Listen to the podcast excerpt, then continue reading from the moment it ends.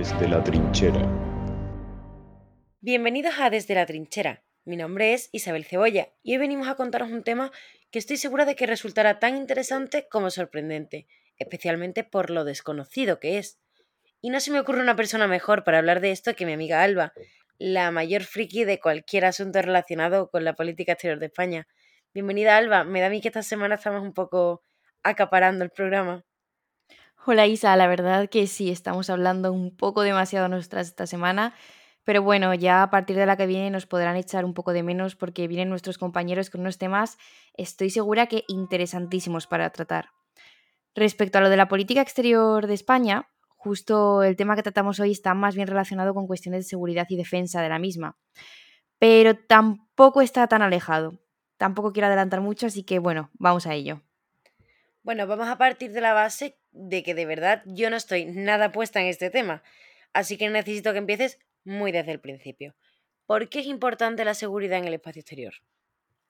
Pues mira, Isa, varias décadas después de producirse la tan conocida carrera entre Estados Unidos y la ya extinta Unión Soviética, somos espectadores de cómo la seguridad y la defensa del espacio exterior vuelve a ser una prioridad para muchos países. Y es que la vida, tal y como la conocemos en estos momentos, pasa por la conexión con el espacio. Esta nos permite estar conectados entre nosotros las 24 horas del día, nos encontremos donde nos encontremos. De hecho, no es un detalle infravalorar el que son los satélites los que proporcionan la cobertura a nuestros móviles o los sistemas GPS que nos permiten geolocalizar a las personas. Pero claro, esto son tan solo cuestiones relativas al ámbito civil. En el ámbito militar tenemos que hacer especial énfasis en el papel que juega, ya que al final toda la seguridad fronteriza pasa por lo que bien decíamos, ¿no? Los satélites, cada movimiento sospechoso que puedan realizar las Fuerzas Armadas de cada país. O las nuevas tecnologías proporcionan a los militares comunicaciones más seguras en entornos y circunstancias complejos.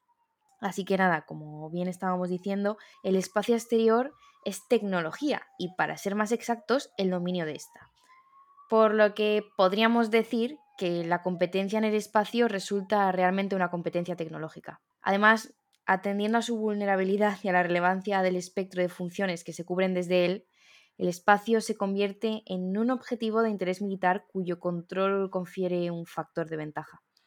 Vale, creo que voy entendiendo un poco por dónde va el asunto, pero aún así me sigue resultando extraño. ¿Por qué los países luchan tanto por tener el control de, de zonas que al final por ahora al menos, son totalmente inhabitables.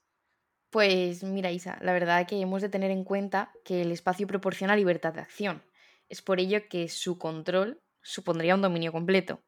Pero, ¿qué ocurre entonces? Pues que precisamente al disponer de capacidad para dominarlo, también supone negar su uso a otros actores. ¿Quién aparece en escena? Obviamente, pues como no podía ser menos, Donald Trump.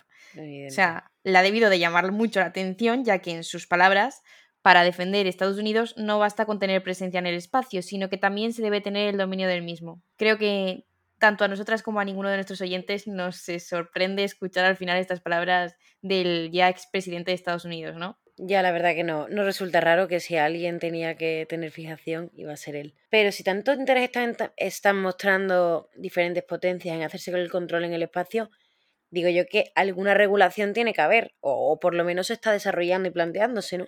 Claro, eso es. Esto no es posible para, pues lo que ya comentábamos, Estados Unidos y muy a su pesar para Trump, que si en su momento se volviese a presentar unas elecciones no lo podría lograr, ya que existe una regulación dentro del derecho internacional público. De hecho, la Comisión sobre la Utilización del Espacio Ultraterrestre con fines pacíficos es el único foro internacional para el desarrollo del derecho espacial internacional. Desde su creación, el comité ha concluido cinco instrumentos jurídicos internacionales y cinco conjuntos de principios jurídicos que rigen las actividades relacionadas con el espacio. Entre estos principios jurídicos internacionales, pues podemos encontrar el que prevén la no apropiación del espacio por un solo país, la libertad de exploración, la responsabilidad por daños causados por objetos espaciales, la seguridad y el rescate de las naves espaciales y los astronautas, la prevención de las perjudiciales interferencias con las actividades espaciales y medio ambiente, o pues bueno, eh, la explotación de los recursos naturales en el espacio exterior y la solución de controversias. Es decir,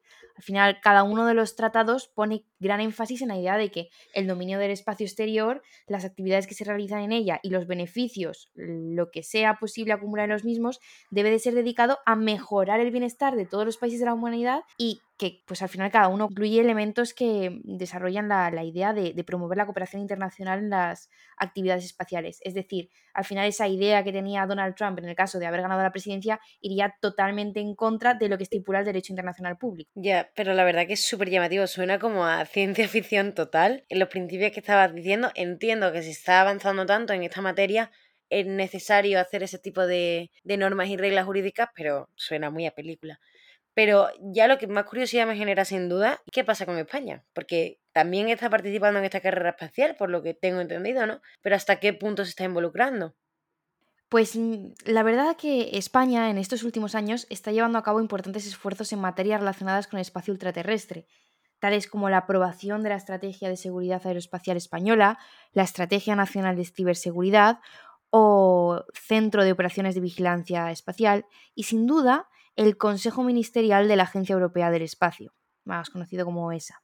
Celebrado además en Sevilla, en el sitio en el que nos encontramos grabando, en noviembre de 2019. Además, España, como miembro de la Unión Europea, se encuentra obligada a seguir los criterios que se determinan con carácter general por los países miembros. Además, pues bueno, Claro.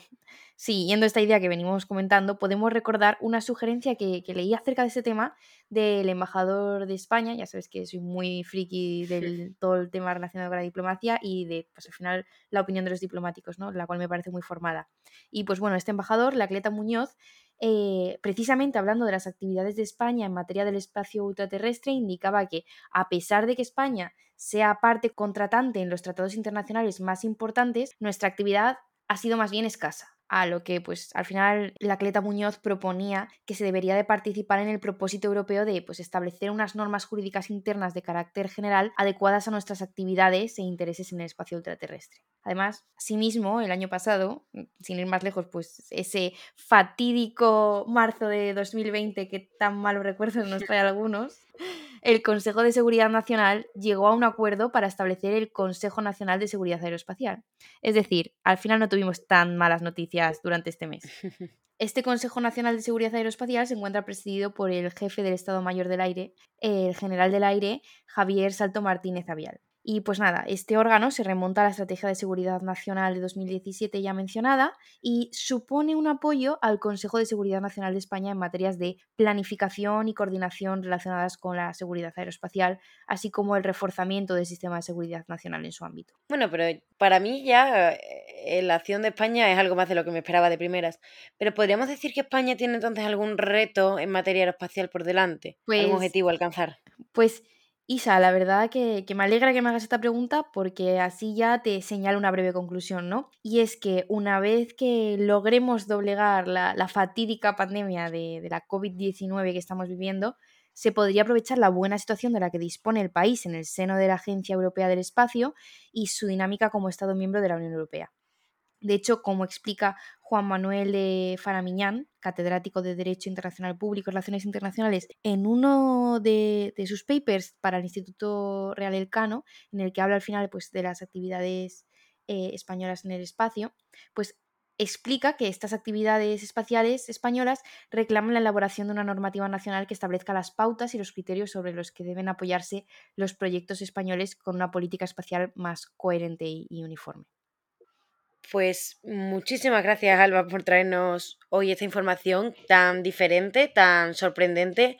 Imagino que a más de uno también le habrá sorprendido igual que a mí y sobre todo el hecho de que España al menos trate de participar en ella, ¿no? de involucrarse un poquito.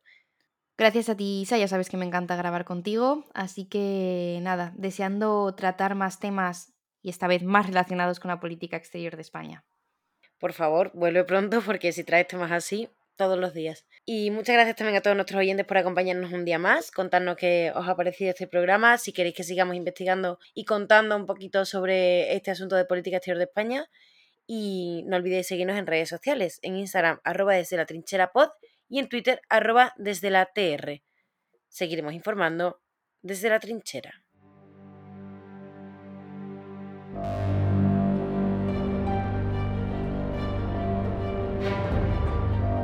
Desde la trinchera.